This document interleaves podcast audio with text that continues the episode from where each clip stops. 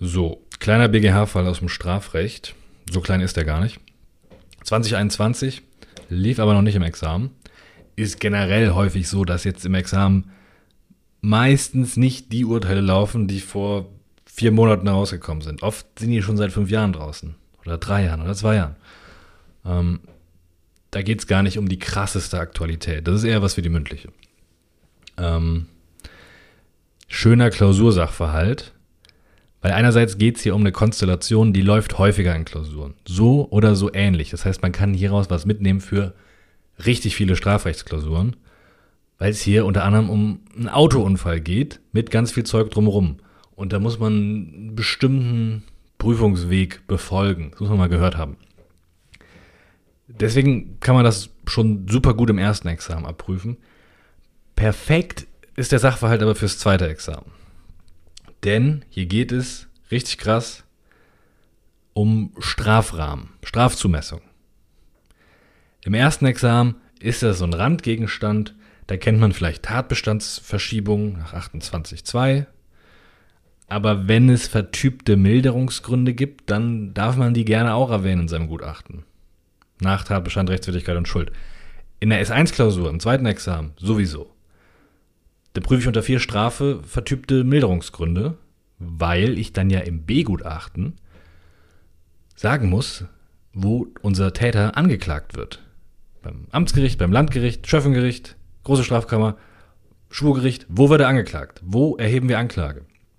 Das kann ich ja nur beurteilen, wenn ich weiß, von was für einer Straferwartung ich ausgehe, weil sich danach ja die Zuständigkeit richtet. Deswegen muss ich erstmal ganz umfangreich prüfen, was ist die Straferwartung, also was ist denn der Strafrahmen überhaupt, in dem sich die Straferwartung abspielen kann. Deswegen muss ich das da richtig krass prüfen. In der S2-Klausur, einem Strafurteil meinetwegen, vor allem in der Revision, kommt der viel häufiger. Zumindest da, wo ich herkomme. In der Revision ist das auch perfekt. Da druckt man einfach die Strafzumessung ab und dann muss man die halt überprüfen. Hat das Gericht den richtigen Strafrahmen benutzt oder hat es vergessen zu mildern oder hat es nur einmal gemildert, obwohl es hätte dreimal mildern müssen. Perfekt auch für eine Revisionsklausur. Deswegen sehr schöner Klausursachverhalt, hier wird zum ersten Mal ein Literaturproblem vom BGH entschieden, ist für BGH ST vorgesehen. Schönes Ding. Also, soweit sowas halt schön sein kann. So, der Sachverhalt kann ihn sehr lang machen, je nachdem, wie viele Informationen man hier unterbringt für so Randdelikte. Um die geht es aber gar nicht im Fall. Deswegen kürze ich es manchmal ein bisschen ab. Es geht darum, dass der A und der B, die gehen saufen in einer Kneipe. Und dann haben die gesoffen und wollen nach Hause. Die sind mit ihren Autos zur Kneipe gefahren, jeder mit seinem, und die wollen damit auch wieder nach Hause fahren. Steigen also in ihre Autos und fahren los. Die fahren hintereinander. Die haben aber beide keinen Führerschein. Nicht so gut. Dann fahren die da. A fährt vor 75 km/h, obwohl nur 50 erlaubt sind. Fährt also mit einer nicht angepassten Geschwindigkeit. Er fährt zu schnell. Kommt eine Kreuzung. Rechts kommt ein Radfahrer. Der A brettert durch und fährt den Radfahrer platt nimmt ihm die Vorfahrt. Radfahrer liegt im Graben und der ist so verletzt, der hat irgendwie einen Halsschlagader-Abriss, der ist in zwei Minuten tot. A steigt aus, sieht den Radfahrer, denkt sich, fuck, der lebt noch. Könnte sein, dass der gerettet wird, wenn ich jetzt einen Krankenwagen rufe, denkt er sich, ist ja kein Arzt. Denkt sich aber auch, das lasse ich mal schön bleiben. Denn ich bin hier ohne Führerschein unterwegs, ich habe hier gerade einen Menschen überfahren, ich habe gesoffen. Ach du Scheiße, wenn das rauskommt, kriege ich richtig Ärger. Der B ist währenddessen einfach vorbeigefahren. Der hat das gesehen, oh, was ist denn da passiert, fährt aber nach Hause. Dann ruft der A den B an und sagt, B, Digga, mein Auto hat ein Problem, das ist nämlich gegen einen Menschen gefahren, das kann jetzt nicht mehr richtig von alleine fahren. Könntest du bitte zurückkommen und mich abschleppen? Dann kommt der B zurück und der sieht das alles. Und der sieht, okay, der Typ ist super krass verletzt und stirbt vielleicht daran. Vielleicht könnte man ihn retten. Das will der A aber nicht machen, damit er nicht in den Knast kommt. Abschleppseil dran und schleppt den A ab. So. Das ist der Fall. Das ist das, was passiert ist. Der A fährt jemanden an, guckt sich das an, denkt sich, pff, Da müsste man jetzt eigentlich mal, eigentlich mal einen Krankenwagen rufen. Ich mache es aber nicht, damit ich nicht in den Knast komme. Ich frage lieber mal den B, ob der mich abschleppen kann. Der B weiß alles, was passiert ist und schleppt den ab. Selber macht nichts, ruft auch keinen Krankenwagen. Das ist der Fall. Bei solchen Klausursachverhalten ist eine Sache ganz wichtig, schon beim Einstieg. Man muss sich das klar machen. Super wichtig. Damit steht und fällt die Klausur meistens. Fast immer, wenn jemand aus Versehen einen Unfall baut, dann muss man die Klausur aufteilen in zwei Tatkomplexe. Tatkomplex 1 nennt sich dann irgendwie das Geschehen bis zum Unfall und dann gibt es einen Tatkomplex 2 und der heißt das Geschehen nach dem Unfall. Denn dieser Unfall, der hat dann Zäsurwirkung. Das muss man dann auch schreiben bei den Konkurrenzen. Der hat Zäsurwirkung. Und alles, was unser Täter danach macht, beruht dann auf einem neuen Willensentschluss und steht in Tatmehrheit zu dem, was davor passiert ist. Das ist wichtig, dass man das so auftrennt, denn in der ersten Geschichte, im ersten Tatkomplex, hat er Scheiße gebaut. Wegen dieser Scheiße hat er dann zum Beispiel eine Garantenstellung am Hals. Dann haben wir einmal eine Strafbarkeit für das Verhalten, was diese Garantenstellung begründet hat. Der hat ihn halt angefahren. Und dann zweitens das unechte Unterlassungsdelikt, was hinten rauskommt durch den ersten Tatkomplex. Und da steht dann eine Tatmehrheit zueinander. Also super wichtig. Immer wenn jemand aus Versehen einen Unfall baut, steht das Geschehen davor und danach. In Tatmehrheit, weil der Unfall Zäsurwirkung hat. Das hinschreiben in die Klausur. Tatmehrheit, weil Zäsurwirkung. Quasi nach dem Unfall entscheidet sich ja, ist er ein guter Mensch oder ist er ein schlechter Mensch? Hat er einen Krankenwagen gerufen oder halt nicht? Also prüft man Tatkomplex 1, Geschehen bis zum Unfall, Strafbarkeit des A. Oder halt im zweiten Examen hinreichender Tatverdacht des A. Dann mache ich es jetzt mal in, dieser, in diesem Format so, den Kleinscheiß aus dem Weg zu räumen. Der hat keinen Führerschein, ist aber Auto gefahren. Das ist 21 StVG, Absatz 1 Nummer 1. Fahren ohne Fahrerlaubnis. Aber 21 StVG prüft man nur dann, wenn man es prüfen darf. Denn ganz oft steht im Bearbeitervermerk in Strafrechtsklausuren, zu prüfen sind nur Straftatbestände aus dem StGB. Und dann prüft man halt nicht das StVG. Muss man darauf achten. Man hat nämlich in diesen Strafrechtsklausuren, ich habe nichts gegen Strafrecht, die Klausuren sind aber die Hölle, weil man keine Zeit hat. Und man hat da keine Zeit, jetzt auch noch Delikte zu prüfen, die man nicht prüfen soll. Das nächste Delikt 316 Strafgesetzbuch, wenn er fahruntüchtig Auto gefahren ist, wenn er besoffen war. War er besoffen genug oder nicht für Fahruntüchtigkeit, hängt vom Klausursachverhalt ab. Dann 315c, Gefährdung des Straßenverkehrs. Gibt es zwei Nummern. Entweder hat er Leib und Leben eines anderen Menschen gefährdet, weil er ein Fahrzeug führt, obwohl er besoffen ist, Nummer 1 Buchstabe A. Oder 2, er hat grob verkehrswidrig und rücksichtslos eine der sieben Todsünden, die stehen da in den Paragraphen drin, begangen und dadurch Leib und Leben gefährdet. So, ob er besoffen war oder nicht, besoffen genug war oder nicht, wissen wir nicht, hängt von der Klausur ab. Dann ist es Nummer 1 Buchstabe A. Wenn er nicht besoffen genug war, nicht fahruntüchtig war, dann kommt nur die Nummer 2 von 315c in Betracht, also grob verkehrswidrig und rücksichtslos die Vorfahrt nicht beachtet hat. Buchstabe A hängt halt vom Fall ab. Dass jemand nur zu schnell fährt und einen Unfall baut, reicht nicht für 315c. So, wir fahren alle mal zu schnell, ne? Und dass man jetzt meinetwegen 70 fährt, obwohl es nur 50 erlaubt sind, das haben viele schon mal gemacht. Da ist man jetzt nicht direkt und automatisch im 315c, deswegen steht da ja auch grob verkehrswidrig und rücksichtslos. Da wird es dann aber Futter im Sachverhalt geben, ne? damit man auf die richtige Spur geleitet wird. Bei 315c kann es oft sein, dass der Täter nicht Vorsatz hat, zumindest nicht für diese Gefahrverursachung.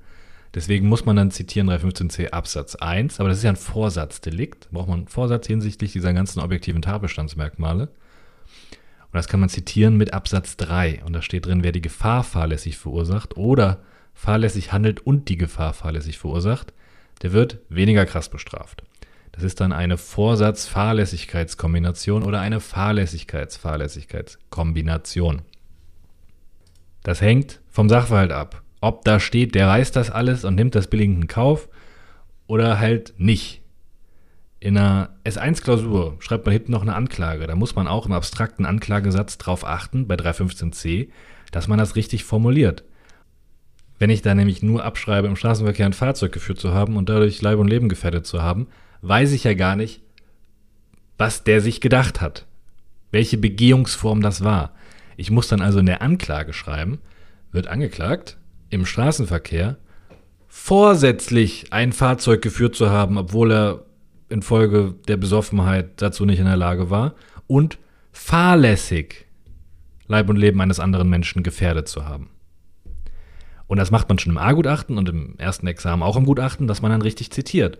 315c Absatz 1 Nummer 1, Buchstabe A, in Verbindung mit Absatz 3 Nummer 1 zum Beispiel. Und dann sagt man Vorsatz hinsichtlich der Gefährdung minus, aber Fahrlässigkeit. Und das reicht aus, dann hat sich strafbar gemacht. Das ist etwas, das übersehen halt sau viele Leute. Das ist jetzt nicht super tragisch, aber für eine bessere Bearbeitung muss man das sehen. Man muss dann sehen, hier gibt es einen Absatz 3, what the fuck? Muss ich beachten.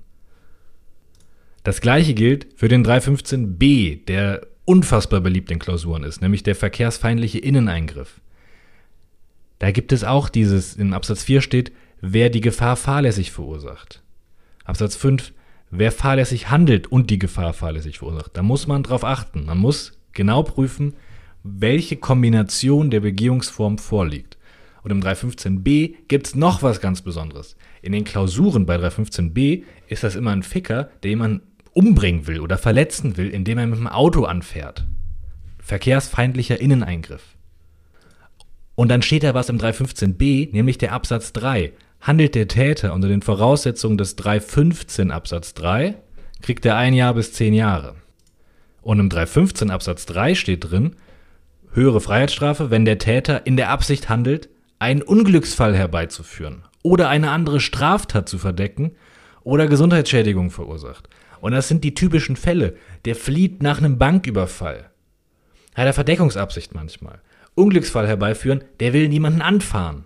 So, Polizeisperre, what the fuck?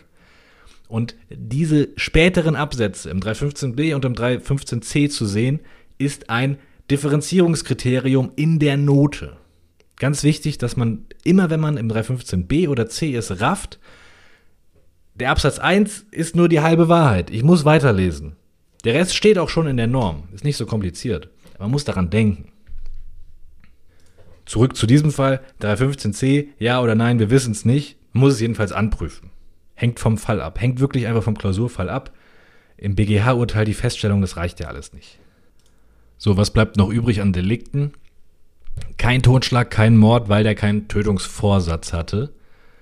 Aber wenn man keinen Vorsatz hat, hat man ja manchmal Fahrlässigkeit. Deswegen prüft man 222, die fahrlässige Tötung.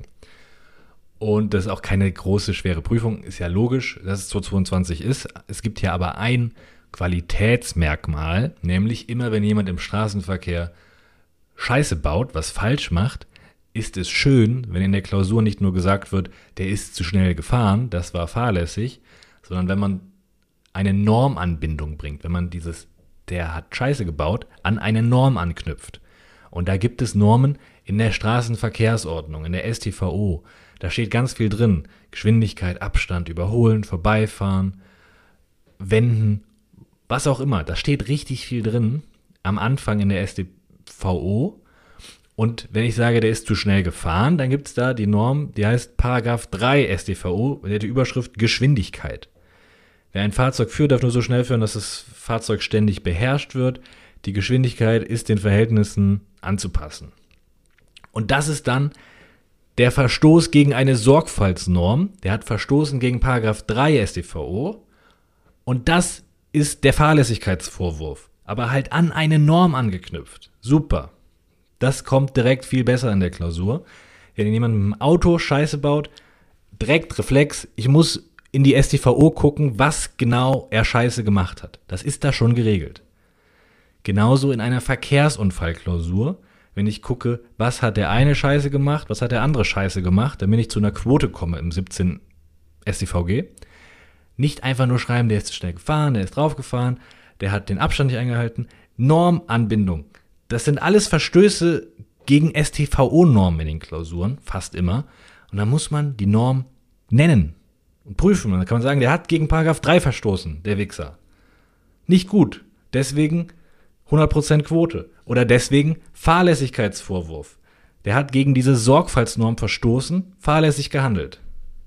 Also hier 222, StGB, fahrlässige Tötung, Strafbarkeit plus, Sorgfaltsnormverstoß, Paragraph 3 StVO.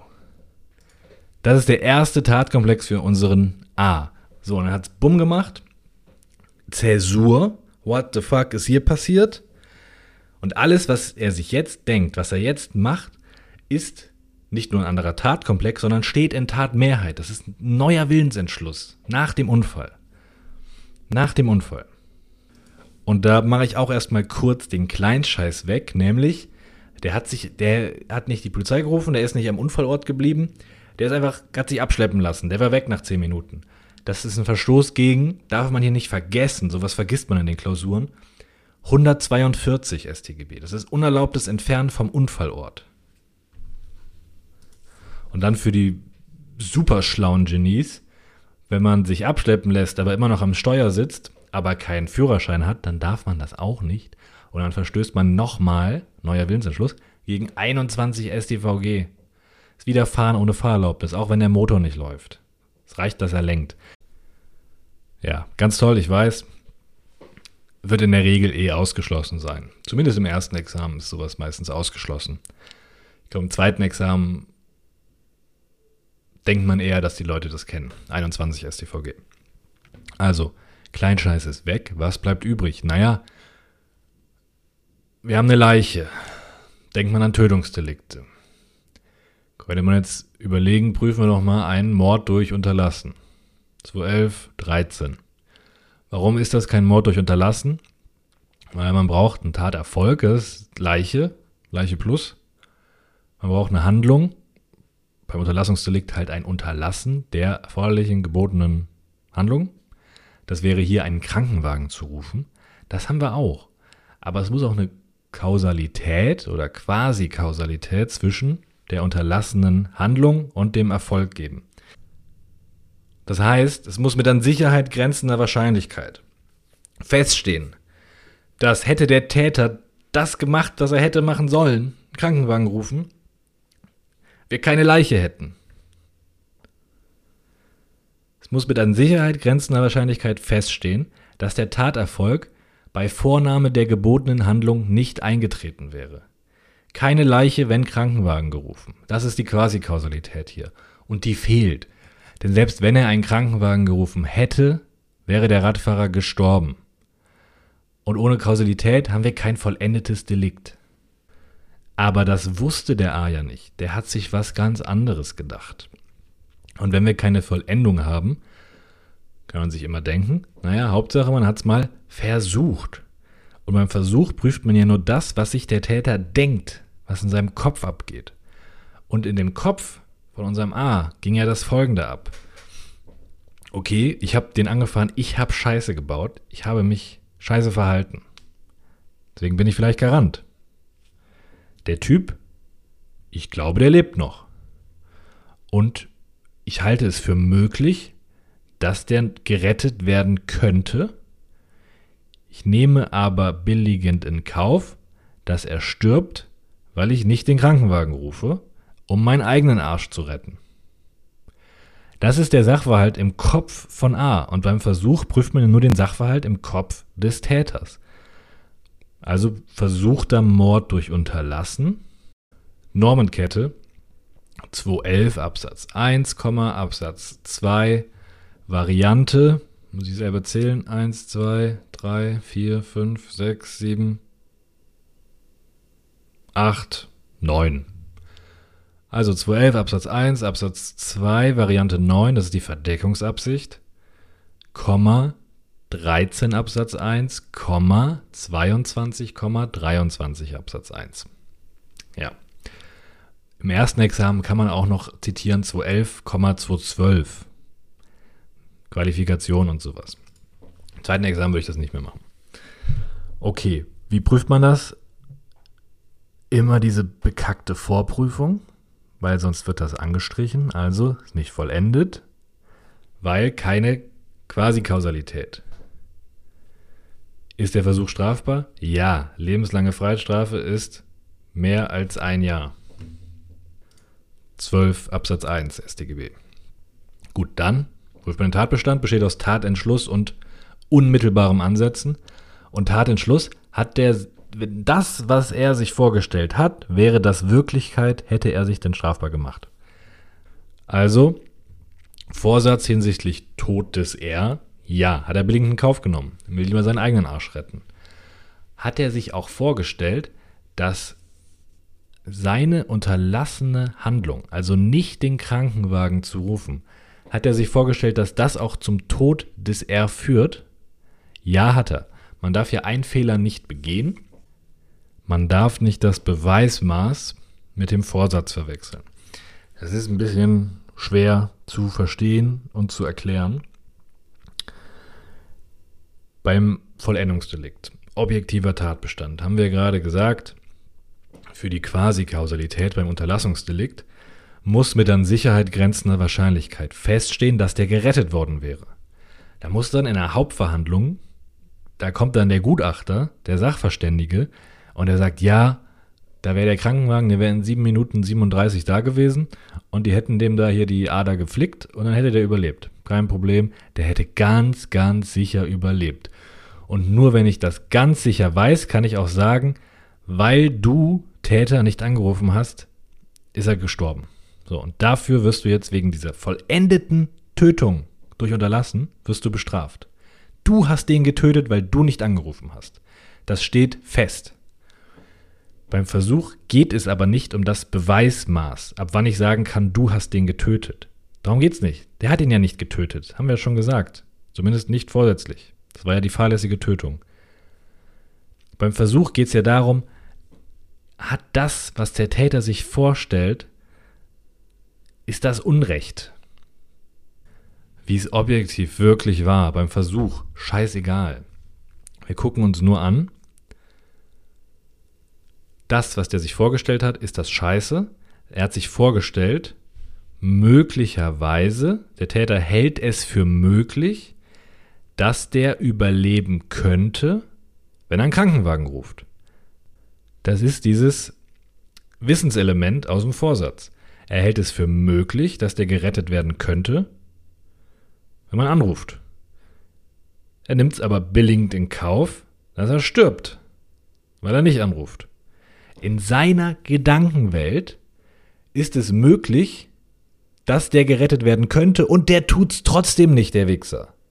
Und deswegen ist er strafbar im Versuch, dass er objektiv nicht gerettet werden konnte. Objektiv, das ist eine Frage im Vollendungsdelikt, wo ich einen objektiven Tatbestand habe. Aber im Versuch gucke ich ja nur in seinen Kopf und gucke, ob er ein Arschloch ist oder nicht.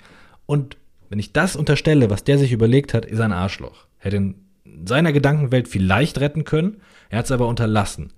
Er, es war ihm lieber, dass der stirbt, Hauptsache er rettet seinen eigenen Arsch.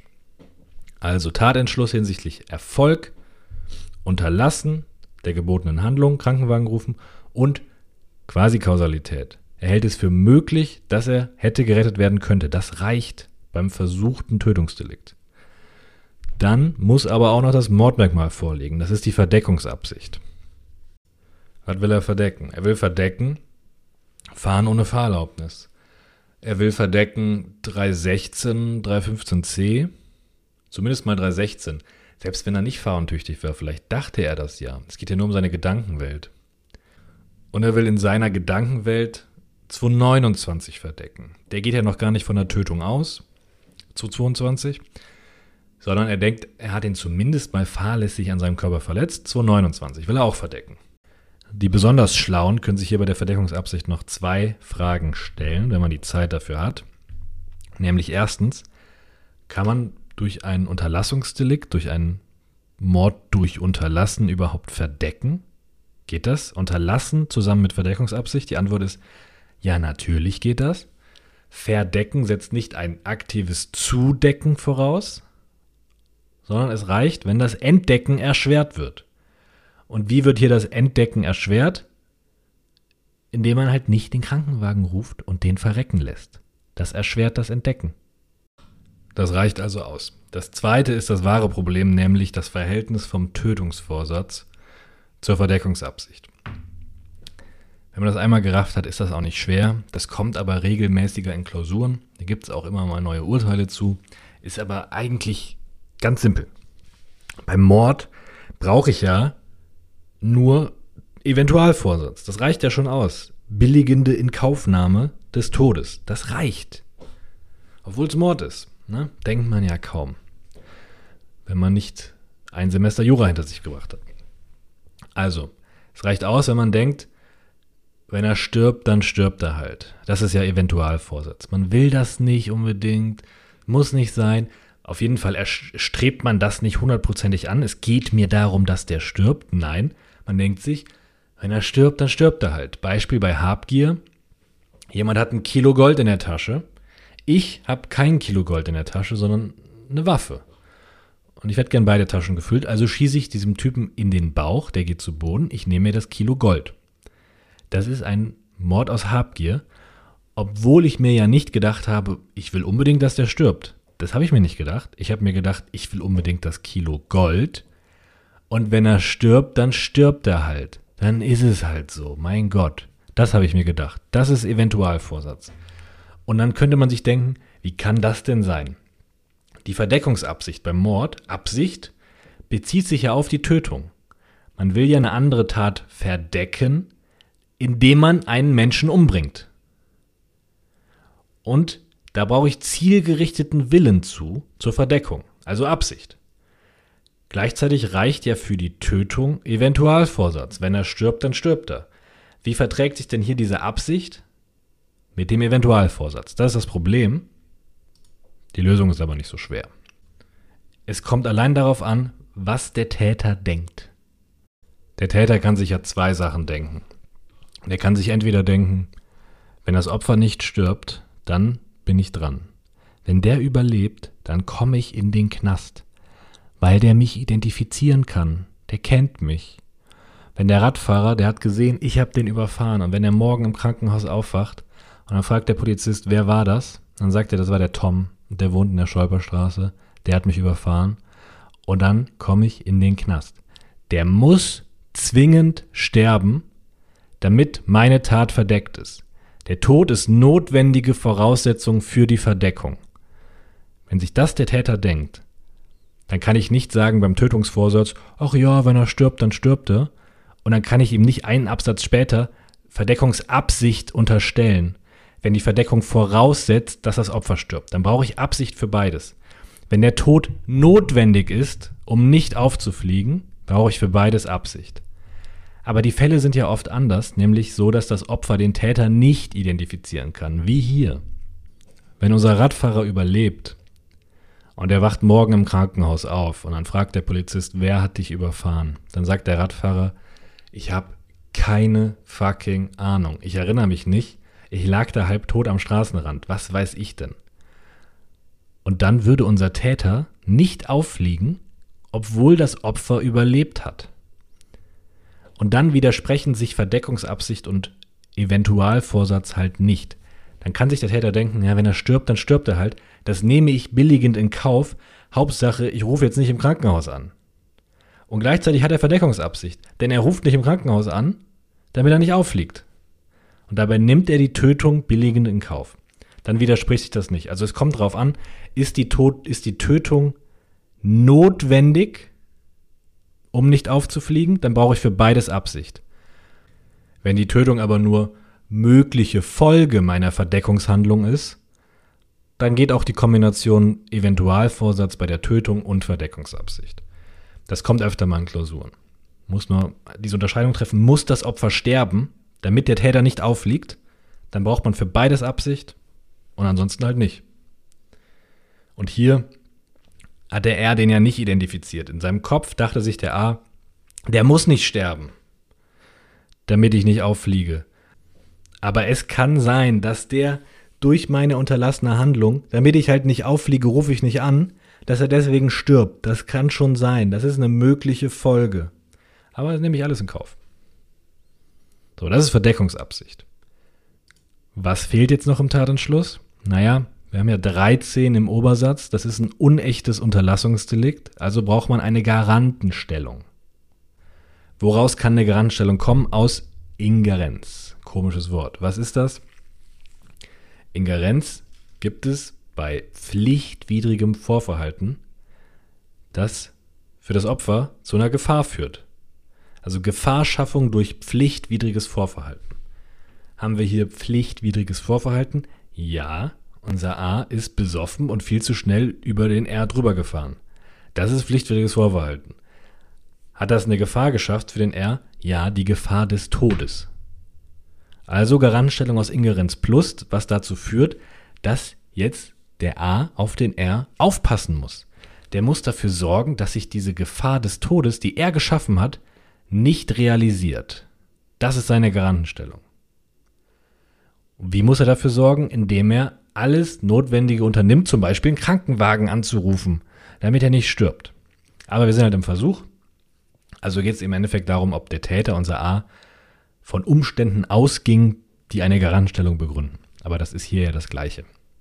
Also auch Tatentschluss hinsichtlich der eigenen Garantenstellung aus Ingerenz plus. Und damit haben wir Tatentschluss hinsichtlich aller Merkmale, die ich für einen versuchten Mord durch Unterlassen brauche. Nächster Step ist unmittelbares Ansetzen. Wie genau das jetzt beim unechten Unterlassungsdelikt läuft, das sprengt jetzt diese Folge. Im Endeffekt geht es wie immer beim Versuch um die Rechtsgutsgefährdung. Aber hier liegt nach allen Ansichten, die man sich jemals vorstellen kann, un unmittelbares Ansetzen vor. Rechtswidrigkeit, Schuld, alles plus, Strafbarkeit wegen versuchten Mordes durch Unterlassen plus. Das ist der A. Und diese Delikte aus dem zweiten Tatkomplex stehen in Tatmehrheit zu den Delikten aus dem ersten Tatkomplex, weil der Unfall Zäsurwirkung hat. Das hier war bis hierhin typischer Klausurfall, aber auch noch nichts Neues aus der BGH-Entscheidung. Dann prüft man den B. Und da wird es jetzt ein bisschen schwerer. Kleinscheiß hat er auch gemacht, also 316, 21 und so weiter. Der hat vor allem auch Beihilfe geleistet zum unerlaubten Entfernen vom Unfallort. Nicht vergessen, also 142,27. Aber scheiß auf den Kleinscheiß jetzt. Worauf kommt es an? Was ist mit dem versuchten Mord durch Unterlassen? Man sollte hier vielleicht in drei Sätzen sagen, dass der selber täterschaftlich keinen versuchten Mord durch Unterlassen begangen hat. Denn das setzt eine Garantenpflicht voraus. Hat der eine Garantenstellung aus 13? Nee, hat er nicht. In Betracht kommt nur Ingerenz, aber der B, der hinter dem A gefahren ist, der hat nichts gemacht. Der ist meinetwegen auch 50 km/h gefahren. Der hat keine Gefahr für den R pflichtwidrig verursacht. Also hat er auch keine Garantenstellung. Also kriegen wir den nicht dran wegen einem unechten Unterlassungsdelikt. Dafür brauche ich eine Garantenstellung. Aber vielleicht hat er ja Beihilfe zu dem versuchten Mord durch Unterlassen des A geleistet. Also Normkette 211, 13, 22, 23, 27. Beihilfe 27. Wie prüft man den Rotz? Ist zum Glück nicht so schwer, die Teilnahme. Da muss man sich kein fettes Schema reinzimmern. Es sind immer dieselben drei Voraussetzungen. Erstens, vorsätzliche rechtswidrige Haupttat. Zweitens, Teilnahmehandlung. Nennt man halt Bestimmen bei der Anstiftung oder Beihilfehandlung bei der Beihilfe. Das ist der objektive Tatbestand. Haupttat, Teilnahmehandlung. Subjektiver Tatbestand ist dann halt der Vorsatz. Den nennen viele doppelter Anstiftervorsatz, doppelter Gehilfenvorsatz. Da ist nichts besonderes Doppeltes dran. Es ist wie immer. Man braucht Vorsatz hinsichtlich der objektiven Tatbestandsmerkmale. Und hier sind halt im objektiven Tatbestand nur zwei Voraussetzungen. Ja, deswegen nennen den manche doppelt. Wie dem auch sei. Prüfen wir hier vorsätzliche rechtswidrige Haupttat plus siehe oben in der Klausur, siehe oben, hat man ja vorher schon geprüft, den Haupttäter. Zweitens, Beihilfehandlung ist das Abschleppen, denn es hat diesen versuchten Mord durch Unterlassen gefördert. Drittens, Vorsatz. Wusste er alles? Unser B, der wusste alles. Da steht auch so im Sachverhalt, der weiß alles. Der weiß, dass es darum geht zu verdecken, der weiß, dass der A denkt, dass der nicht tot ist und vielleicht gerettet werden könnte, der das aber nicht machen will, damit er nicht auffliegt. Der weiß alles. Der weiß auch, dass der A den angefahren hat und deswegen eine Garantenstellung aus Ingerenz hat. Der weiß alles. Deswegen hat er auch Vorsatz. Und damit ist der Tatbestand an sich abgefrühstückt. Und nach dem Tatbestand kommt dann jetzt ausnahmsweise nicht die Rechtswidrigkeit, sondern eine ganz, ein ganz seltsamer Prüfungspunkt namens Tatbestandsverschiebung. Ugh, was ist das denn? Tatbestandsverschiebungen sind eine Sache von 28.2 StGB und da geht es darum, dass zum Beispiel wir haben einen Haupttäter, der ist Polizist und der begeht im Amt als Polizist eine Körperverletzung im Sinne von 223. Dann macht er sich nicht nur strafbar nach 223, sondern es gibt eine Qualifikation zur Körperverletzung, nämlich 340, die Körperverletzung im Amt. Und dann ist diese Amtsträgereigenschaft eine ein strafschärfendes persönliches Merkmal. Und dann ist der Haupttäter strafbar nach 340. Jetzt haben wir aber einen Anstifter. Ein ganz normaler Mensch. Kein Amtsträger. Und der hat den Polizisten dazu angestiftet. Und dann würde man ja prüfen, eine Anstiftung zu 340 zur Körperverletzung im Amt. Dann haben wir eine vorsätzliche rechtswidrige Haupttat, ja. Wir haben auch ein Bestimmen, wir haben auch Vorsatz, aber unser Dude, der ist kein Amtsträger. Und dann würde man danach prüfen, Tatbestandsverschiebung nach 28.2, die würde man bejahen. Und dann verschiebt sich das. Dann leistet nämlich unser normaler Mensch, unser Anstifter, keine Anstiftung zu einer Körperverletzung im Amt, sondern zu einer Körperverletzung 223, weil der halt kein Amtsträger ist. Der weist dieses strafschärfende, qualifizierende Merkmal in seiner Person nicht auf. Der Tatbestand verschiebt sich dann von 340 zu 223. Das ist eine Tatbestandsverschiebung. Aber um das Ganze mal richtig zu raffen, gerade mit dem fetten Streit, in Klausuren geht es dann ja häufig um das Verhältnis von Mord zu Totschlag und Tötung auf Verlangen, muss man einmal diese Begriffsebene raffen.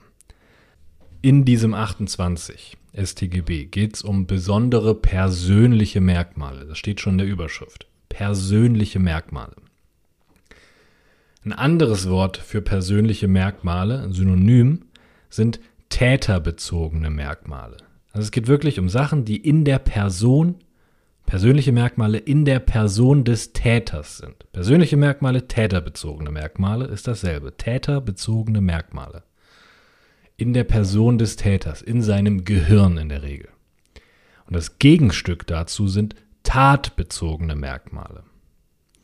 Täterbezogene Merkmale charakterisieren die Person des Täters, tatbezogene Merkmale die Art und Weise der Tatbegehung. Und so ein persönliches Merkmal ist zum Beispiel die Amtsträgereigenschaft. Die klebt ja an der Person, an unserem Polizisten. Der ist Beamter. Der hat eine Ernennungsurkunde bekommen. Seine Person, er, dieser Mensch ist ein fucking Amtsträger. Das ist ein persönliches, das ist ein täterbezogenes Merkmal. Was anderes ist zum Beispiel 224, die gefährliche Körperverletzung. Diese ganzen Nummern im 224, die charakterisieren ja alle nicht den Täter, die Person des Täters, sondern nur die Art und Weise der Tatbegehung. Mit einem gefährlichen Werkzeug, mit Gift, mit einem anderen zusammen. Das sind ja alles tatbezogene Merkmale, die, die charakterisieren die Art und Weise der Tatbegehung. Es gibt also dieses Begriffspaar oder gegensätzliche Begriffspaar täterbezogene Merkmale, die kleben an der Person des Täters, und tatbezogene Merkmale, Art und Weise der Tatbegehung. Und die zweite Begriffsebene, es gibt strafbegründende Merkmale und es gibt strafschärfende oder strafmildernde Merkmale. Wenn ein strafbegründendes, das begründet die Strafbarkeit, wenn ein strafbegründendes Merkmal fehlt, dann gibt es da einfach keine Strafbarkeit für dieses Delikt. Beispiel ist die Untreue. Um eine Untreue zu begehen, brauche ich eine Vermögensbetreuungspflicht. Ja? Mir muss in irgendeiner Form das Vermögen eines anderen anvertraut sein. Und wenn ich diese Vermögensbetreuungspflicht, dieses persönliche Merkmal nicht habe, dann gibt es keine Strafbarkeit wegen Untreue. Es gibt keine Untreue Leid oder sowas. Ohne Vermögensbetreuungspflicht keine Untreue. Das ist ein strafbegründendes Merkmal. Gegenbegriff strafschärfende Merkmale. Zum Beispiel die Körperverletzung und die Körperverletzung im Amt. Wenn ich als normaler Mensch eine Körperverletzung begehe, Grunddelikt, mache ich mich strafbar. Wenn ich als Amtsträger das begehe, sitze ich in der Qualifikation drin, in der Körperverletzung im Amt nach 340. Aber die Amtsträgereigenschaft begründet nicht meine Strafbarkeit wegen einer Körperverletzung an sich. Die macht es nur schlimmer. Normale Körperverletzungen kann ich auch eine Geldstrafe kriegen. Und bei einer Körperverletzung im Amt Freiheitsstrafe mindestens drei Monate. Da ist also die Amtsträgereigenschaft strafschärfend. Sie ist nicht strafbegründend, weil ich auch ohne Amtsträgereigenschaft wegen der Körperverletzung dran sein kann. Aber sie schärft meine Strafe. Das ist ein strafschärfendes Merkmal. Es sind typischerweise Grunddelikt, Qualifikation. Ja? Bei strafbegründenden Merkmalen brauche ich dieses Merkmal, um mich überhaupt strafbar machen zu können. Und bei strafschärfenden Merkmalen kann ich mich auch so aus dem Grunddelikt strafbar machen. Aber wenn ich dieses besondere Merkmal in mir trage, mache ich mich besonders strafbar wegen der Qualifikation. Das sind so die typischen Normalfälle. Alles andere scheißegal. Also, das muss man verstehen, um 28 zu verstehen. Es gibt tatbezogene Merkmale, täterbezogene Merkmale die eine charakterisieren die Art und Weise der Tatbegehung, zum Beispiel mit einem Messer bei 224. Und die anderen charakterisieren die Person des Täters. Zum Beispiel eine Amtsträgereigenschaft. Oder irgendeine besondere Absicht im Kopf des Täters. Die andere Differenzierung sind strafschärfende und strafbegründende Merkmale. Bei dem einen muss ich das Merkmal aufweisen, um mich überhaupt strafbar machen zu können. Und bei dem anderen schärft es nur die Strafe. Qualifikation zugrunde liegt. Und jetzt hat diese 28 zwei Absätze. Im ersten Absatz steht, wenn wir einen Täter haben, der ein besonderes persönliches, also ein täterbezogenes Merkmal aufweist, welche die Strafbarkeit begründet, und der Teilnehmer hat dieses Merkmal nicht, dann wird dessen Strafe einfach nur gemildert nach 49. Also, wir brauchen ein täterbezogenes Merkmal, das die Strafbarkeit begründet. Das ist die Vermögensbetreuungspflicht bei der Untreue. Das ist täterbezogen, weil das an der Person des Täters klebt. Zum Beispiel hat der Geschäftsführer einer GmbH eine Vermögensbetreuungspflicht. Ja? Das ist ein persönliches Merkmal, das klebt an der Person des Geschäftsführers, nur an ihm. Und das begründet auch die Strafbarkeit, weil ich für eine Untreue immer eine Vermögensbetreuungspflicht brauche. Es gibt keine Untreue Leid. Und wenn ich diesen Geschäftsführer jetzt dazu angestiftet habe, aber ich bin nicht Geschäftsführer, ich bin ganz normaler Mensch, ich habe keine Vermögensbetreuungspflicht, dann ist das ein Fall von 28.1. Der Geschäftsführer macht sich strafbar wegen einer Untreue, der weist dieses täterbezogene Merkmal Vermögensbetreuungspflicht auf und ohne das Merkmal gibt es keine Strafbarkeit. Ich stifte ihn dazu an, ich bin Teilnehmer, dann wird meine Strafe einfach nur gemildert. Ich mache mich aber trotzdem strafbar wegen einer Anstiftung zu einer Untreue. Aber weil ich halt keine Vermögensbetreuungspflicht habe, wird es gemildert. Das ist 28.1. Und 28.2 ist der Fall, dass ich einen Polizisten zu einer Körperverletzung im Amt anstifte. Polizist macht sich strafbar nach 340. Amtsträger, der während des Dienstes eine Körperverletzung begeht. Punkt, fertig. Dann prüft man mich als Anstifter und dann muss man überlegen, okay, Amtsträgereigenschaft ist ein persönliches Merkmal, täterbezogen, ist die erste Ebene, also kommen wir in den 28 rein. Zweite Stufe sind wir im Absatz 1 oder im Absatz 2. Absatz 1 gilt nur für strafbegründende Merkmale, Absatz 2 für strafschärfende oder strafmildernde Merkmale. Ist diese Amtsträgereigenschaft, dieses täterbezogene Merkmal, ist das strafbegründend oder ist es strafschärfend? Es ist strafschärfend, weil ich auch ohne Amtsträgereigenschaft eine Körperverletzung begehen kann nach 223. Und dann bin ich im Absatz 2. Absatz 2 sagt, wenn dem Teilnehmer das strafschärfende Merkmal fehlt, dann wird er nur wegen dem Grunddelikt bestraft, nicht wegen der Qualifikation. Jeder wird quasi nur nach seiner eigenen Schuld bestraft im 28.2. Das ist also die Herangehensweise. Ich gucke mir erst an, ist das ein tatbezogenes Merkmal oder ein täterbezogenes Merkmal. Wenn es ein täterbezogenes Merkmal ist, bin ich im 28. Wenn es ein tatbezogenes Merkmal ist, dann brauche ich einfach nur Kenntnis davon als Gehilfe. Wusste ich, dass der das mit gemeingefährlichen Mitteln begeht? Ja. Ich wusste, dass der eine Granate ins Café wirft? Dann bin ich dran. Wegen Mord mit gemeingefährlichen Mitteln. Weil das ein tatbezogenes Merkmal ist. Das hat nichts mit der Person zu tun, da reicht einfach Kenntnis davon. Also erste Ebene, bin ich im 28? Ja, wenn es ein täterbezogenes Merkmal ist. Zweite Ebene, was für ein täterbezogenes Merkmal ist es? Ist es strafbegründend? Dann bin ich im 28.1 und dann wird gemildert. Oder ist es strafschärfend? Dann bin ich im 28.2 und dann wird der Tatbestand verschoben. Vom 340 zum 223 zum Beispiel. So funktioniert der 28.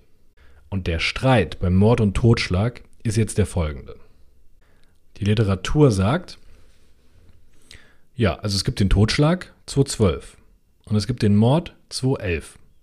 Und wenn ich jemanden mit Verdeckungsabsicht töte, dann begehe ich natürlich einen einfachen Totschlag, das Grunddelikt, weil ich habe Menschen getötet. Ich begehe aber auch einen Mord, weil diese Tötung mit dem Mordmerkmal der Verdeckungsabsicht erfolgt ist. Und diese Verdeckungsabsicht das ist ein persönliches, ein täterbezogenes Merkmal. Das ist ja in meinem Gehirn. Das klebt an meiner Person. Ich habe in meinem Kopf Verdeckungsabsicht. Also bin ich im 28. Und dann sagt die Literatur, Mord ist einfach nur eine Qualifikation zum Totschlag. Das ist strafschärfend. Immer wenn ich jemanden töte, habe ich einen Totschlag. Wenn ich jemanden töte plus Verdeckungsabsicht, habe ich einen Mord. Das ist die ganz normale Struktur von Qualifikation und Grunddelikt immer bei Grunddelikten und Qualifikationen habe ich eine ganz bestimmte Struktur. Ich habe immer dasselbe Rechtsgut, das ich verletze. Und bei der Qualifikation kommt ein unrechtserhöhendes Merkmal dazu. Also Rechtsgut ist Grunddelikt, Rechtsgut plus X ist Qualifikation. Totschlag ist Rechtsgut Leben und Verdeckungsabsicht ist das plus X. Das kann man sich auch beim Diebstahl angucken. Beim Diebstahl verletze ich das Eigentum, das ist das Rechtsgut, 242. Beim Diebstahl mit Waffen habe ich plus X. Ich habe ein besonderes unrechtserhöhendes Merkmal, aber das betroffene Rechtsgut ist dasselbe. Deswegen stehen Mord und Totschlag einfach nur in einem Stufenverhältnis, in einem Qualifikationsverhältnis zueinander. Und deswegen dieses besondere persönliche Merkmal, das täterbezogene Merkmal der Verdeckungsabsicht, schärft nur die Strafe im Verhältnis zum Totschlag. Das ist ein strafschärfendes Merkmal. Deswegen ist das ein Fall von 28. 2 nach der Literatur. Und dann muss ich mir beim Teilnehmer halt angucken, hat der selber Verdeckungsabsicht? Hat der selber dieses strafschärfende Merkmal? Und wenn nicht, ist er nur wegen dem Grunddelikt strafbar. Also wegen Totschlag. Jeder nach seiner eigenen Schuld. Ganz einfach. Das geht auch in umgekehrte Richtung. Wenn der Haupttäter kein Mordmerkmal hat, der tötet einfach nur jemanden, weil ich den dazu angeschiftet habe. Aber in meiner Person habe ich Habgier, der soll meinen Erbonkel töten. Dann habe ich den angestiftet zum Mord, obwohl der selber nur einen Totschlag begangen hat. Diese Tatbestandsverschiebung geht in beide Richtungen, aber jeder wird nach seiner eigenen Schuld bestraft bei der Literatur. Die Rechtsprechung sieht das leider seit fast 100 Jahren anders. Die Rechtsprechung sagt, nein, nein, nein. Also wirklich, Mord und Totschlag, das hat doch nichts miteinander zu tun. Diese beiden Delikte könnten unterschiedlicher nicht sein. Ja, es mag sein, dass in jedem Mord auch ein Totschlag irgendwie drinsteckt. Ja, das geben wir ja zu, aber pff, also die haben ja gar nichts gemeinsam. Entweder ist man Mörder oder Totschläger, das sind ja ganz verschiedene Welten. Wieso sagen die das? Keine Ahnung, gibt keinen guten Grund. Man muss es nur raffen. Also nach nach der Vorstellung der Rechtsprechung haben Mord und Totschlag nichts miteinander zu tun. Die stehen auch nicht in einem Stufenverhältnis. Der Mord ist nicht die Qualifikation zum Totschlag, das ist was ganz anderes. Das führt dazu, dass diese Mordmerkmale nicht die Strafe schärfen im Vergleich zum Totschlag. Die haben ja nichts miteinander zu tun, das ist ja nicht ein Grunddelikt, der Totschlag. Die schärfen nicht, die begründen erst die Strafbarkeit. Ohne Mordmerkmal kann ich mich nicht strafbar machen wegen Mord und es gibt nach der Rechtsprechung kein Mordleid. Wie mit der Untreue. Es gibt keine Untreue Leid ohne Vermögensbetreuungspflicht. Und nach der Rechtsprechung ist der Mord genau dasselbe. Ohne Mordmerkmal gibt es sonst nichts. Es gibt natürlich den Totschlag, aber das ist was ganz anderes. Das ist kein Grunddelikt. Und deswegen sind nach der Rechtsprechung die Mordmerkmale strafbegründend, weil es keinen Mordleid gibt. Und bei strafbegründenden Merkmalen gilt 28.1.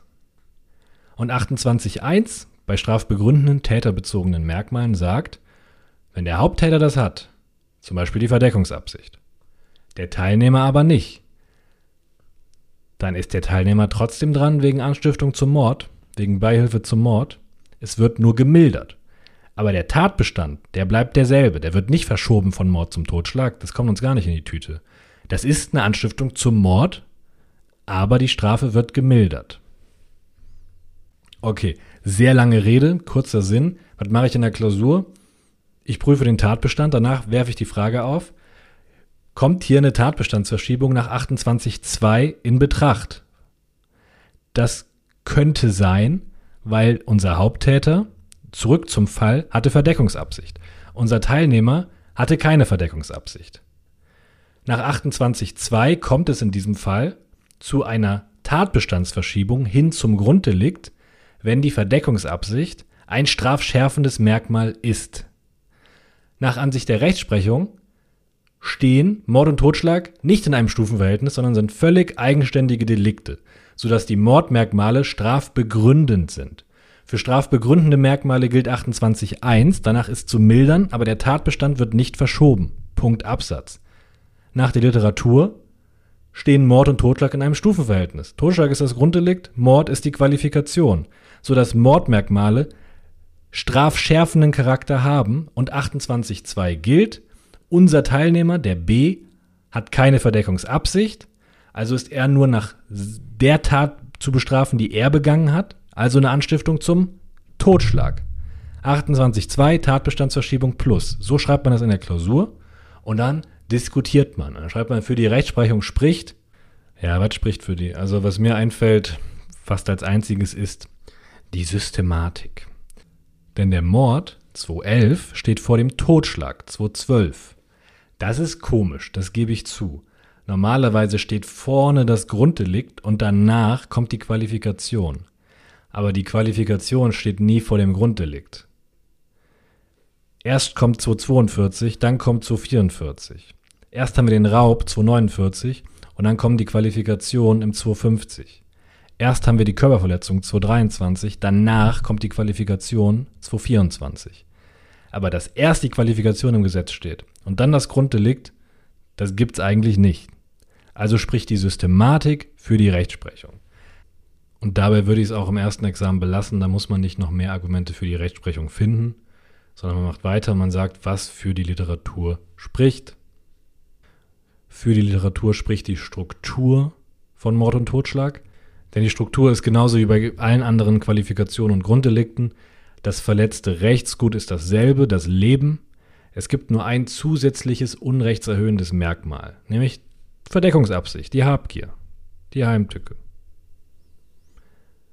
Genauso wie beim Diebstahl, dann gibt es halt den Diebstahl mit Waffen. Als Bande. Oder bei der Körperverletzung ist immer noch der Körper, der verletzt wird, aber halt mit einem Messer, mit einem Gift. Das Rechtsgut ist dasselbe. Es gibt ein zusätzliches unrechtserhöhendes Merkmal. Die Struktur von Mord und Totschlag entspricht der Struktur von Grunddelikt und Qualifikation. Außerdem führt die Literatur zu einer schuldangemessenen Strafe, weil dort jeder Täter und Teilnehmer nur nach seiner eigenen Schuld bestraft wird, nämlich danach, ob er selber dieses Mordmerkmal aufweist oder nicht.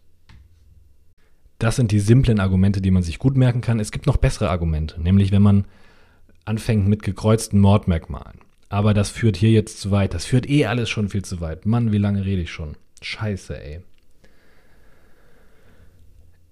Für die Rechtsprechung spricht die Reihenfolge im Gesetz, die Systematik Mord steht vor Totschlag, Qualifikation stehen nicht vom Grunddelikt und für die Literatur spricht die Struktur und dass jeder Täter und Teilnehmer nach seiner eigenen Schuld, also Schuld angemessen bestraft werden kann über die Anwendung von 28.2. Alles weitere irgendwann anders. Das bedeutet jetzt für uns in der Klausur würden wir im ersten Examen den Tatbestand verschieben. Wir sagen, ja, 28.2 plus und deswegen sind wir nur noch bei einer Beihilfe zum Totschlag. Im ersten Examen. Im zweiten Examen folgt man natürlich der Rechtsprechung. Und dann sagt man halt, da breitet man das auch nicht so krass aus. Ja, Mord steht halt vom Totschlag. Sorry, Leute, aber das ist kein Qualifikationsverhältnis. Deswegen gibt es keine Tatbestandsverschiebung nach 28.2, sondern es gilt 28.1. Und da ist halt zu mildern, aber das kommt später. So. Ich tue jetzt für den weiteren Verlauf so, als würden wir der Rechtsprechung folgen. Bleibt bei mir, das macht alles noch Sinn. Also, wir haben eine Beihilfe zum versuchten Mord durch Unterlassen. Der Tatbestand ist erfüllt. Tatbestandsverschiebung nach 28.2 haben wir geprüft und, ich sage jetzt mal, abgelehnt. Dann kommt die Rechtswidrigkeit, dann kommt die Schuld. Keine Probleme. Und dann kommt die Strafe. Warum kommt die Strafe? Dass man die Strafe prüft, kennt man ganz häufig aus einem anderen Fall, nämlich aus Regelbeispielen. Regelbeispiele sind einfach nur Strafzumessungsvorschriften, aber keine Tatbestände. Deswegen prüft man die auch ganz am Ende unter dem Prüfungspunkt Strafe oder Strafzumessung. Unfassbar häufiger Klausurfehler. Regelbeispiele werden im Tatbestand oder wie Tatbestände geprüft. Auf gar keinen Fall, das kommt sehr schlecht an. Gerade wenn ein Praktiker korrigiert. Regelbeispiele sind Strafzumessungsvorschriften und die kommen ganz am Ende, nach der Schuld, nach allem. Ja? Und von Regelbeispielen kennt man es eben, dass man die Strafe oder die Strafzumessung prüfen muss. Das sollte man auch machen, wenn es um Milderungsgründe geht. Und hier haben wir schon mal einen Milderungsgrund gerade angesprochen. Im 28 Absatz 1 steht drin, wenn der Täter ein täterbezogenes Merkmal aufweist, das die Strafe begründet, und der Teilnehmer hat das Merkmal nicht, dann wird seine Strafe gemildert. Und wenn wir jetzt der Rechtsprechung folgen, was wir im zweiten Examen machen würden, dann würden wir jetzt hier prüfen, Möglicherweise gibt es vertypte Milderungsgründe, die in Betracht kommen.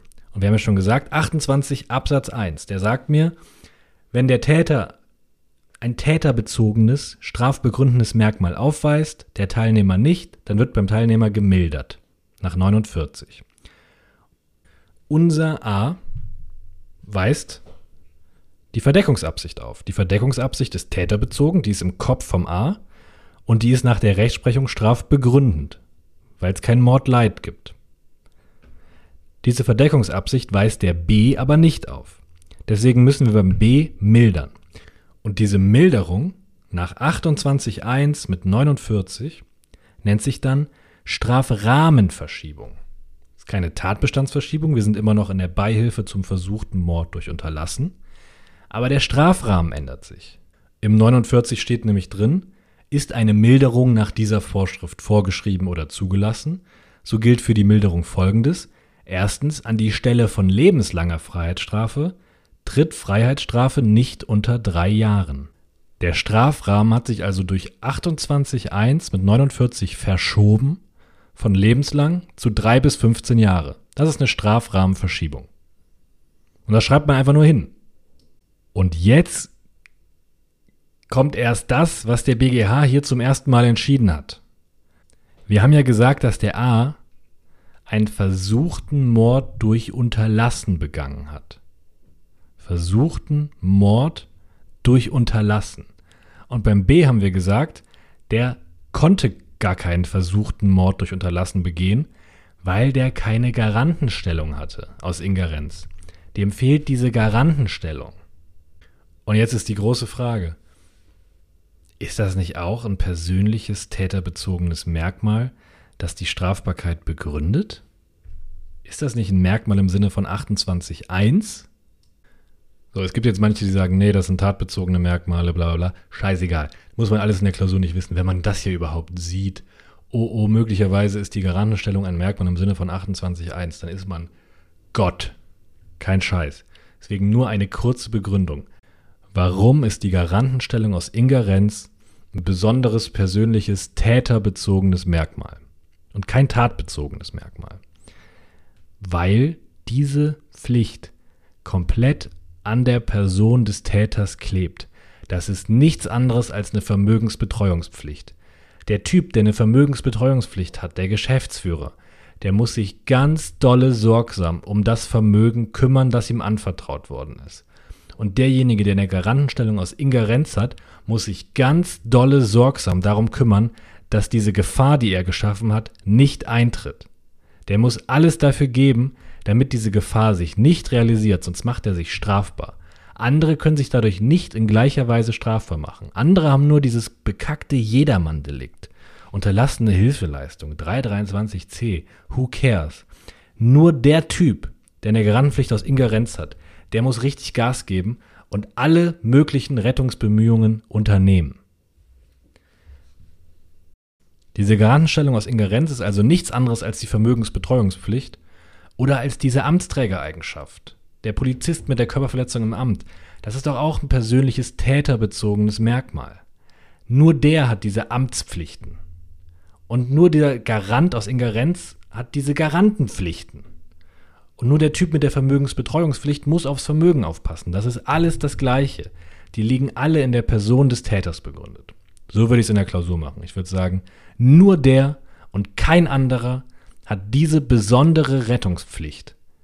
Das ist keine Jedermannpflicht wie 323c, sondern die ist gesteigert. Diese Garantenpflicht aus Ingerenz unterscheidet sich deshalb nicht von der Vermögensbetreuungspflicht oder von der Amtsträgereigenschaft. Und das sind ja unstreitig täterbezogene Merkmale. Punkt, fertig aus. Dann sagt die Rechtsprechung hier aber noch, so, wenn wir unserer Meinung folgen, dann haben wir jetzt einmal 28.1, weil unserem Teilnehmer das Mordmerkmal fehlt. Danach ist zu mildern. Dann haben wir nochmal 28.1, weil unserem Teilnehmer die Garantenpflicht fehlt. Danach ist eigentlich nochmal zu mildern. Wenn wir da jetzt doppelt mildern, dann kommen wir bei mindestens sechs Monaten raus nach 49. Nur weil der selber kein Mordmerkmal hat und keine Garantenpflicht. Bisschen wenig vielleicht. BGH sagt, eine mehrfache Strafrahmenverschiebung ist aus Gerechtigkeitsgründen nicht erforderlich. Wenn beim Teilnehmer mehrere persönliche Merkmale im Sinne von 28.1 fehlen, dann reicht es einfach, das bei der konkreten Strafzumessung zu berücksichtigen. Es gibt ja quasi zwei Ebenen. Erstmal gucke ich mir an, was ist der Strafrahmen? Und der Strafrahmen kann ja sein, drei bis zehn Jahre.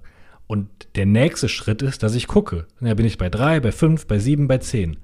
Was ist denn jetzt die konkrete Strafe? Und der BGH sagt, wir müssen jetzt nicht nochmal den Strafrahmen verschieben auf Mindestmaß sechs Monate. Es reicht aus, wenn der Richter, der über die Strafe entscheidet, in dem Strafrahmen, den er kriegt, weil einmal der Strafrahmen verschoben wird, da halt nicht sagt, ja, drei bis zehn Jahre, aber du kriegst zehn Jahre, sondern dass er sagt, ja, drei bis zehn Jahre. Ich muss dir aber berücksichtigen, dass dir zwei persönliche Merkmale fehlen, also sind wir eher am unteren Ende zum Beispiel in diesem Strafrahmen. Bei der konkreten Strafzumessung. Das sagt der BGH. Wenn mehrere Male 28.1 theoretisch angewendet werden müsste, wird aber trotzdem nur einmal gemildert. So, das war's quasi. Jetzt einmal noch diesen Fall glatt ziehen. Der ist unfassbar lang jetzt geworden. Aber deswegen eignet sich das ja auch so gut als Klausur. Man kann da richtig viel prüfen und ein Klausurersteller muss da gar nicht mehr so viel hinzufügen. Das ist schon zu dreiviertel eine fertige Klausur. Kann man noch ein bisschen was zum Andicken reinmachen. Das ist ein schöner Fall. Also, prüfen den B, Beihilfe zum versuchten Mord durch Unterlassen. Wir haben den Tatbestand bejaht. Und nach dem Tatbestand wirft man die Frage der Tatbestandsverschiebung nach 28.2 auf. Im ersten Examen sagt man dann hier, ja, wir verschieben den Tatbestand nach 28.2. Denn subjektive Mordmerkmale sind täterbezogene strafschärfende Merkmale im Sinne von 28.2. Und unser B hat keine Verdeckungsabsicht. Deswegen verschieben wir vom Mord zum Tatbestand des Totschlags. Rechtswidrigkeit, Schuld, viertens Strafe. Und da müssen wir nicht mehr auf 28.1 eingehen, weil ein Mordmerkmal fehlt, aber ihm fehlt ja trotzdem noch die Garantenpflicht. Und dann müssten wir auch im ersten Examen hier am Ende sagen, möglicherweise ist die Strafe zudem nach 28.1 in Verbindung mit 49 StGB zu mildern, wenn die Garantenpflicht aus Ingerenz ein täterbezogenes Merkmal im Sinne von 28.1 ist. Dann sagt man, ja, ist es. Das ist eine ganz persönliche Pflicht. Die Garantenstellung ist in der Person des Garanten verankert und kennzeichnet seine Persönlichkeit. Er und nur er muss sich ganz besonders darum kümmern, dass dem anderen nichts passiert. Das ist genauso wie bei einer Vermögensbetreuungspflicht. Da muss sich auch nur der Vermögensbetreuungspflichtige ganz besonders um das Vermögen kümmern.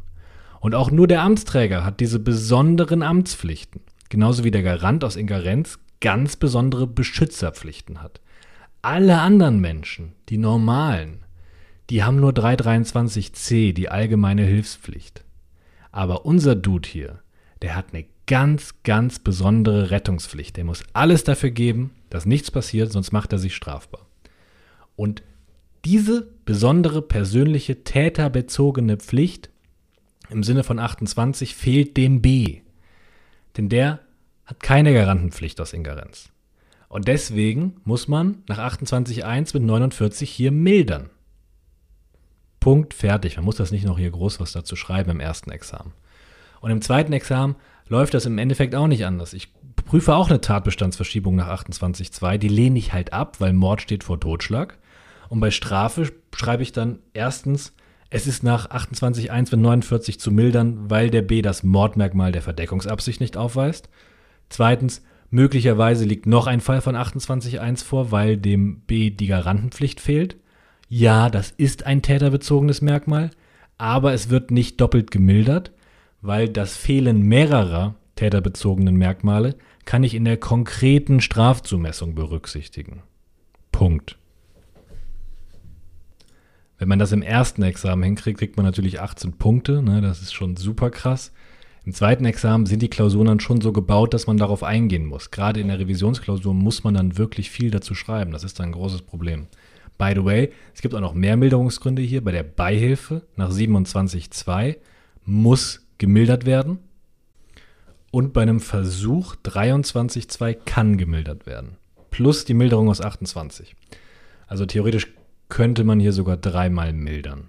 Aber das ist viel zu hoch. Ja, weiß nicht, wie viel die in der Revisionsklausur davon wirklich verlangen können. Das krasse Ding aus diesem Urteil, warum das für BGHST vorgesehen ist, ist die Sache mit der Garantenstellung. Dass die Garantenstellung ein täterbezogenes Merkmal aus 28.1 ist und zu einer Strafmilderung führt über 49. Daran muss man immer bei unechten Unterlassungsdelikten denken, wenn wir da einen Teilnehmer haben. Jeder, der Beihilfe leistet oder anstiftet zu einem unechten Unterlassungsdelikt, muss man in der Klausur was schreiben zu 28.1.